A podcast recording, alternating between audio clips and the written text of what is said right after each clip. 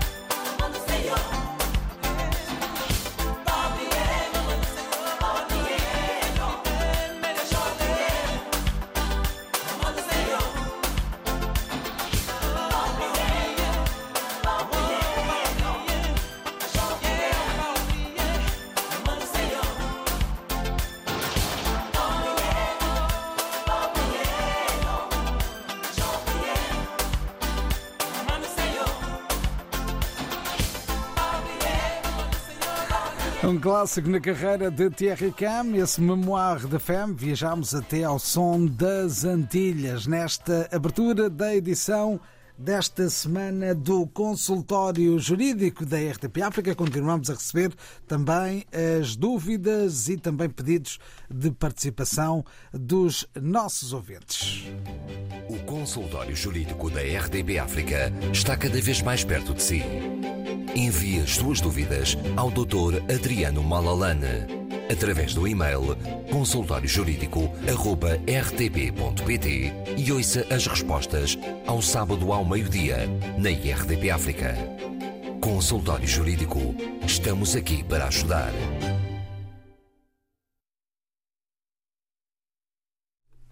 Vamos então ao tema desta semana aqui na RDP África que trazemos para o uh, debate, uh, um tema que é apresentado como é hábito pelo jurista Adriano Malalane. Hoje falamos do uh, direito sucessório e em que vamos tentar explicar a diferença entre a sucessão legítima e a sucessão testamentária. Ora viva, bom dia doutor, bem-vindo à emissão de hoje do Consultório Jurídico. Vamos lá a essas diferenças entre estas uh, duas questões. Pois bem, de facto, uh, bom dia, boa tarde também para certas partes do mundo, já é tarde.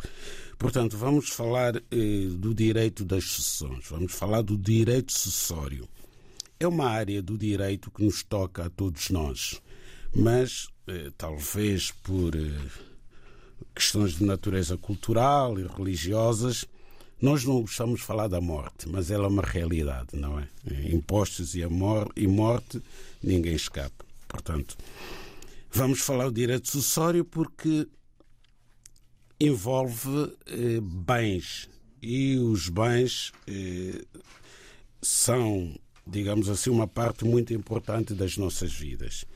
Daí que a lei, eh, neste caso eh, o Código Civil Português, eh, no seu título primeiro, do livro quinto, veio estabelecer o regime jurídico que rege as sucessões. Desde logo, o conceito de sucessão, de acordo com a lei, é o chamamento de uma ou mais pessoas à titularidade das relações jurídicas patrimoniais de uma pessoa falecida e a consequente devolução dos bens que a esta pertenciam. Este conceito é muito fácil de entender e também de interpretar, porque trata-se de quê? Trata-se de regular eh, os bens de uma pessoa falecida, no sentido de saber quem são as pessoas vivas, naturalmente, que vão herdar aqueles bens, vão passar a ser os donos daquele património. De facto, a lei eh, diz que o objeto de sucessão só podem ser as relações jurídicas que devam extinguir-se por morte do respectivo titular, em razão da sua natureza ou por força da lei. Portanto, não constituem objeto da sucessão aquelas relações jurídicas que devam extinguir-se. Estamos a falar de relações jurídicas de natureza pessoal. Por exemplo, o casamento. Naturalmente que o casamento se extingue pela morte de um ou de ambos os cônjuges. Aliás, basta um dos cônjuges morrer para aquele casamento deixar de existir. Então aqui não pode naturalmente haver transmissão deste tipo de relações devido à sua própria natureza. Também é fácil de perceber. Ora bem, e a lei vem dizer que a sucessão é diferida, portanto, quando diz que é diferida, quer dizer que opera por lei, por testamento ou por contrato. Então isto leva-nos ao tema de hoje em que queremos explicar a diferença que existe entre a sucessão legal, esta sucessão legítima, e a sucessão testamentária. A sucessão legítima é aquela que ocorre por força da lei, portanto, por efeito da lei, independentemente da existência de um testamento. Portanto, enquanto a sucessão testamentária ocorre se o, o autor da sucessão tiver deixado testamento válido. Ora bem, está aqui a diferença. Hum, a sucessão legal, também chamada legítima, é aquela que opera por força da lei. Não é preciso fazer rigorosamente nada. O autor de sucessão, a pessoa falecida, não tem que fazer nada. Caso tenha herdeiros, a lei encarregar-se-á de fazer a distribuição dos bens da pessoa falecida de acordo com os critérios fixados na lei. Ao passo que a sucessão testamentária só ocorre se o decujus, que é o autor da herança, tiver disposto validamente nesse sentido, isto é, se tiver deixado testamento válido e eficaz. E o testamento é um documento que obedece a regras muito rígidas, eh, quer do ponto de vista formal, quer do ponto de vista material. Daí que seja um documento que não possa ser feito de ânimo leve. Seria importante, de facto, todos nós termos a noção de como se faz um testamento e para que, é que serve um testamento. Bom, o testamento normalmente é feito no notário. Há vários tipos de testamento, mas o mais vulgar é aquele testamento em que eh, o autor, o, o testamentário, portanto a pessoa que vai fazer o testamento, se desloca para um notário e, depois de se informar, quer com o seu advogado, quer com o próprio notário, então dispõe validamente, faz as disposições de última vontade, aquilo que quer que se faça com a sua cota disponível. Agora entramos num outro conceito, este mais difícil de perceber, porque os ouvintes muito provavelmente não estão habituados a ouvir falar em cota disponível. Isto significa que o autor do testamento não pode dispor sobre todos os seus bens, salvo em casos verdadeiramente excepcionais. Se não tiver nenhum herdeiro, se o pai não for vivo, a mãe não for viva, não tiver filhos, não tiver cônjuge, não tiver irmãos, aí poderá eh, dispor sobre a totalidade do seu património. Mas normalmente isso não acontece. O que acontece é que o autor do testamento, na maior parte das vezes, só pode efetivamente dispor sobre a sua cota disponível. Portanto, se houver, como dissemos, abocados descendentes e um cônjuge sobrevivo, é obrigatório calcular a cota parte de que o autor do testamento poderá dispor. Mas como é que se faz este cálculo? Este cálculo não se pode fazer em vida. Portanto, ele deixa o testamento escrito dizendo que a minha cota disponível, depois vai ser calculada quando ocorrer a morte, não é? Se destina a A, B ou C. É legal. Porque a lei diz que o autor do testamento só pode dispor de um terço da herança. E esse um terço, então, poderá deixar a quem quiser, através do testamento, e esse um terço da herança é a cota disponível. Portanto, é um valor em abstrato que se calcula, um valor aritmético, um terço.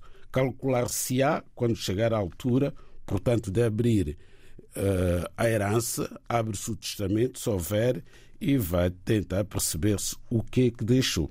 Os outros dois terços correspondem àquilo a que se chama cota indisponível ou legítima e devem ser repartidos entre o cônjuge, os ascendentes, filhos, se os houver, e os ascendentes, pais, avós ou bisavós, conforme o caso.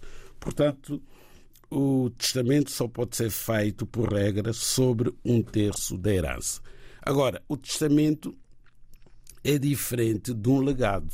O legado, sim. Aí uh, o, o decujus, portanto, aquela pessoa que, que, que decidiu eh, dar um legado, já pode determinar o bem específico que quer atribuir a alguém. Esse é um legado. No, no testamento, não. No testamento há ali uma fração que depois irá ser preenchida, não é, com os bens que couberem na cota disponível. Como é que eu posso fazer para me legalizar? Um contrato de trabalho pode ser feito por um dia, pode ser feito por um mês. Existe liberdade na fixação do prazo de duração do contrato de trabalho. Consultório Jurídico. E assim trouxemos o tema da semana no consultório jurídico. Falámos então sobre o direito sucessório. Daqui a instantes vamos responder às dúvidas dos nossos ouvintes. Têm estado a contactar-nos, seja através de e-mail consultóriojurídico.rtp.pt. É este o nosso endereço eletrónico consultório jurídico.rtp.pt. Também podem mandar mensagens de áudio ou eh, eh, escritas através do WhatsApp e o número é também o habitual: 96 712 5572. 96 712 5572. Agora a música de Rui Sangará.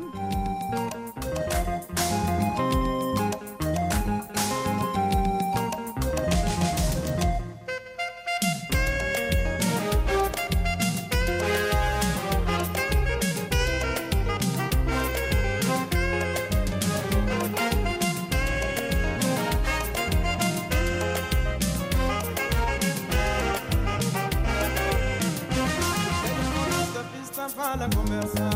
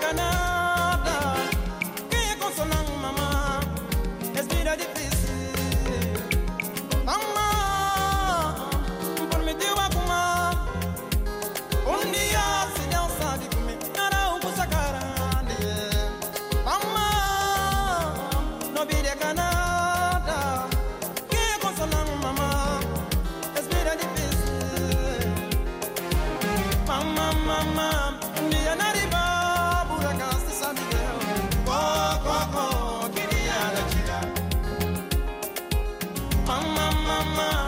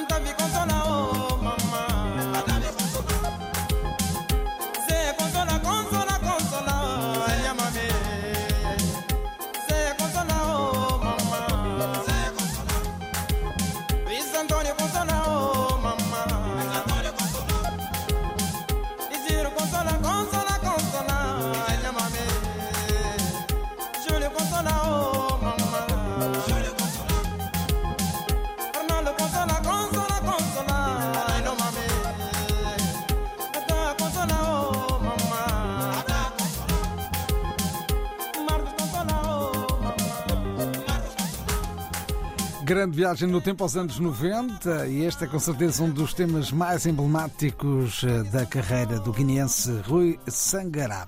De regresso ao consultório jurídico. O consultório jurídico da RDB África está cada vez mais perto de si. Envie as suas dúvidas ao Dr. Adriano Malalane através do e-mail consultóriojurídico.rtp.pt e ouça as respostas ao sábado ao meio-dia na RDP África. Consultório Jurídico. Estamos aqui para ajudar. Estamos aqui para ajudar e vamos eh, começar a responder aos nossos ouvintes. Primeiro, esta dúvida do ouvinte Abel, ou no TECO, que nos enviou um e-mail, em que pergunta: Boa tarde, doutor Adriano. A minha dúvida é a seguinte: quantos termos de responsabilidade pode uma pessoa fazer em cada ano? Estamos a falar das cartas de convite, não é? Na prática. Sim, na prática trata-se de um documento eh, para forma, há uma, uma forma própria, não é? Está na internet, eh, sobretudo nos países do Schengen, não é? Tem que obedecer a um modelo único que foi aprovado, essa carta de chamada, esse termo de responsabilidade em que alguém que seja residente em Portugal se tenha nacionalidade portuguesa ou autorização de residência, possa fazer a tal carta de chamada em que declara que se responsabiliza pela pessoa que convida a vir a Portugal ou para Portugal, pelo período determinado, eh, responsabilizando-se pelas despesas de estadia, de, naqueles casos em que as pessoas vêm cá passar férias, não é? Incluindo também o repatriamento. Bom, é um documento que se faz normalmente no notário, a pessoa desloca-se ao notário e preenche esse formulário e cuja assinatura depois é reconhecida pelo notário e fica feito esse documento, identificando corretamente a pessoa que se convida e pelo período de tempo que essa pessoa eh, irá permanecer em Portugal, ou se for, no caso dos estudantes, portanto, aí não se coloca o período de tempo, porque não vêm de férias, vêm cá para fazer formação académica e podem fazer, ficar dois, três, quatro, cinco, seis anos, consoante o curso que o estudante estiver a frequentar. Ora, e a dúvida do nosso ouvinte, Abel Unutco, é saber quantos termos de responsabilidade uma pessoa pode fazer por ano. Oh, amigo Abel, não vai encontrar nenhuma lei que diga o número, a quantidade de termos de responsabilidade que o ouvinte Abel Co poderá fazer. Isso é uma questão de bom senso. Vamos eh, admitir a possibilidade de o Sr. Abel, num ano, fazer três, quatro, cinco, seis, sete termos de responsabilidade, uma vez que a lei não, determinado, não determina um número. Acha razoável e plausível que uma pessoa faça tantos termos de responsabilidade quantos quiser, porque a lei não estipula nada nesse sentido? Obviamente que não. Temos que ter bom senso e alguma razoabilidade e responsabilidade nos documentos que nós assinamos. Sou pena de se pensar que faz da emissão de termos de responsabilidade o seu modo de vida, o que não será seguramente o caso. Como é que eu posso fazer para me legalizar? Um contrato de trabalho pode ser feito por um dia, pode ser feito por um mês. Existe liberdade na fixação do prazo de duração do contrato de trabalho. Consultório Jurídico. Estamos no consultório jurídico, conversamos com os nossos ouvintes. É o que fazemos agora. É, boa tarde, bem-vindo, Cornélio. É, onde é que nos está a ouvir? É, de aqui da Roleira. Ora, muito bem, então está próximo aqui também da, dos estúdios da RDP África. É, Ok. Conte-nos a sua história. É, Porquê é que veio ao consultório Olha, eu tenho, eh, eu tenho um problema de arrendamento. Não sei se é possível entrar com esse tema, partindo do princípio Claro que é sim, algo- claro que sim. Ok. Olha, eu vivo aqui na Reboleira, mesmo aqui junto ao Estádio do Estrela, e desde 1971.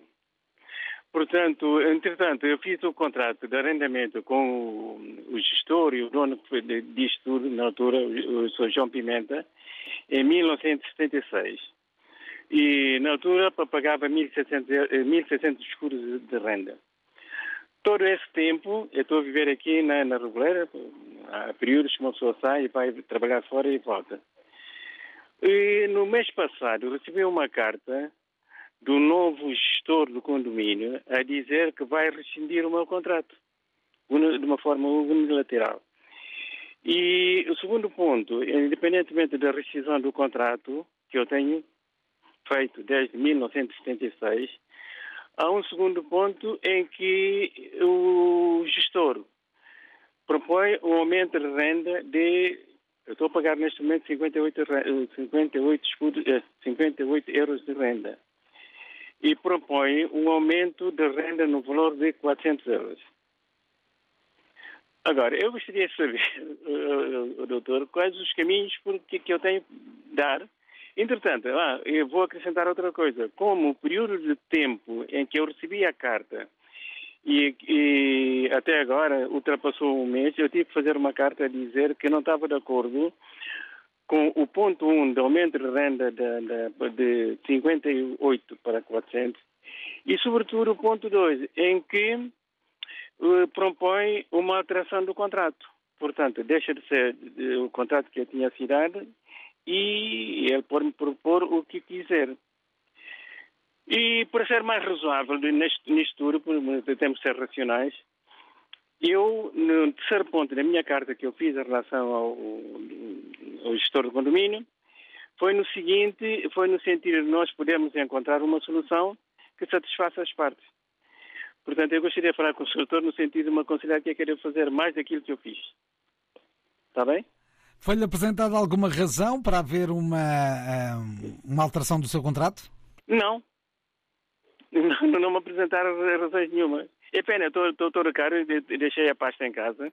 Não me apresentaram razão nenhuma. A proposta é, portanto, a rescisão do, do contrato, do antigo contrato que eu tinha feito desde 1976. Isto eu tenho esse contrato. E, e o aumento, o aumento de renda de 58 para 400 euros. Portanto, eu, eu, os ambos, ambos os pontos eu disse que não, que não estava de acordo. Mas, entretanto, como disse, temos de ser razoáveis, a conjuntura é diferente, as coisas são diferentes, podemos ser, é- é- independentemente disto, há um fator extremamente importante. Uma casa que foi habitada desde há 47 anos não está em condições porque tem estado a, a fazer obras paliativas, né? Portanto, como não posso mexer do fundo, tem estar a, a janela não fecha, isso aqui não fecha, não sei quanto. De um momento para o outro, decidi aumentar a renda. O que é que é isso? Eu rescindo o contrato. Eu gostaria de saber quais os caminhos que devo andar no sentido de contrariar. E mais, tenho duas crianças, outra coisa que é mais extremamente importante. Duas crianças, uma fez 18 anos e o outro mais novo tem 15 anos. Eu estou sozinho. A minha mulher está em Angola, está doente, ficou em Angola, não sei quem tem essas duas crianças comigo. Penso que já E- e- ficou. É? Diga, diga, diga, completo. E, e, e, por outro lado, da idade que eu tenho, tenho 72 anos, sou obrigado a trabalhar. Fui votar no sentido de dar como apoio a essas duas crianças. Está a ver? Não sei o que é que é possível, falar com o doutor, no sentido de me aconselhar o que é que eu faço, o que é que eu não faço. Que idade é que Porque tem? não- Desculpe. 7-2. 72 anos. Está para as curvas. Epá, Mas eu não posso, tenho duas crianças. Os, os, os meus não pediram para vir ao mundo, eu, tenho, eu sou responsável por eles. Claro que sim, claro que sim. Olha, obrigado por ter ligado. Vamos aqui dar-lhe uma ajuda já, está bem? Obrigado. Obrigado. Assim estivemos com o ouvinte Cornélio em direto a ligar-nos da Reboleira. Eh, doutor, o que é que lhe parece este caso? Bom, parece-me que nas últimas semanas, não é, temos acertado na mousse. E temos estado sempre a falar destas situações. E se o nosso amigo Cornélio tem ouvido o consultório jurídico, saberia que dessa casa ninguém o pode tirar. O senhor só vai sair se assim o entender. E essa renda de 400, e- esse aumento de 400 euros de uma renda de 58 euros não existe em Portugal. Esta renda de 58 euros não pode aumentar mais de 5 ou 6 euros em relação ao ano que vem.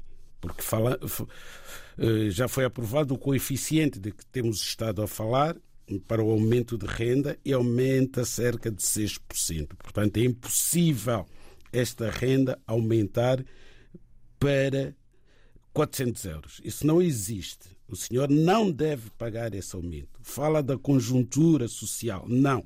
Quando o governo aprova o coeficiente de aumento de renda, tem em conta toda essa conjuntura. Não cabe a si transformar-se em Santa Casa de Misericórdia e ir entregar 400 euros, que seguramente não tem, porque tem dois filhos para sustentar, quando pode continuar a pagar a renda que foi fixada há 30 a 47 anos, ao que parece. E depois, no que diz respeito à rescisão do contrato ou alteração do contrato, isso não existe. O seu contrato é um contrato por- de duração indeterminada. Hum. Celebrou-se em 76, é um contrato de duração indeterminada. Eu diria, é vitalício. Este contrato só cessa com a sua morte e ficará para os seus filhos eles, à data, forem menores, que eu espero que não, que já sejam adultos e estejam a fazer a sua vida nessa altura, porque o senhor ainda é jovem, tem apenas 76 anos. E devia saber o nosso amigo que a partir dos 64 anos ninguém o pode tirar da casa. O senhor, ainda que o contrato não fosse de duração indeterminada, e este é efetivamente, a partir do momento em que completou 64 anos, sua morte é o que o pode tirar dessa casa. Neste caso, o que é que o nosso ouvinte tem que fazer? Bom, ele devia ter consultado um advogado. É verdade que respondeu à carta, etc., mas, bom, não é a mesma coisa recorrer a um eh, perito nestas áreas, a um advogado que percebe das normas e matava logo o problema. Com a resposta do advogado, o assunto teria ficado resolvido. Aliás, há questões a que nem sequer devia responder. É que não faz sentido sequer responder algumas questões. Portanto, um advogado pegava na carta do senhorio ou do administrador que foi nomeado pelo senhorio, pelo proprietário do imóvel, lia a carta e matava o assunto em dois ou três parágrafos. Neste caso, ele tem que responder. Já respondeu, Já mas mesmo que, não, mesmo que não respondesse, o senhorio não adquire nenhum direito a resolver um contrato feito nestes termos ou aumentar a renda em 400 euros, tendo havido silêncio da parte do inquilino, nesta circunstância concreta, neste caso concreto. Ele só tem que continuar a pagar a renda que vem pagando. Até o dia 8 de cada mês, transfere os 58 euros e acabou. O senhorio, quando quiser aumentar a renda, vai ter que explicar nessa carta que deve ser enviada com um mês de antecedência o critério que o leva a determinar o novo valor de renda. Seguramente que neste caso não foi explicado ao inquilino, porque nunca chegaria aos 400 euros. Portanto, é um critério que só está na cabeça do senhorio, desculpa-me. Não há lei nenhuma que permita que uma renda de 58 euros aumente para 400. Está dito e está respondida a questão uh, do nosso ouvinte. Agora é agir em conformidade em relação a esta proposta apresentada pelo Dr. Adriano Malalane. Como é que eu posso fazer para me legalizar? Um contrato de trabalho pode ser feito por um dia, pode ser feito por um mês. Existe liberdade na fixação do prazo de duração do contrato de trabalho. Consultório Jurídico.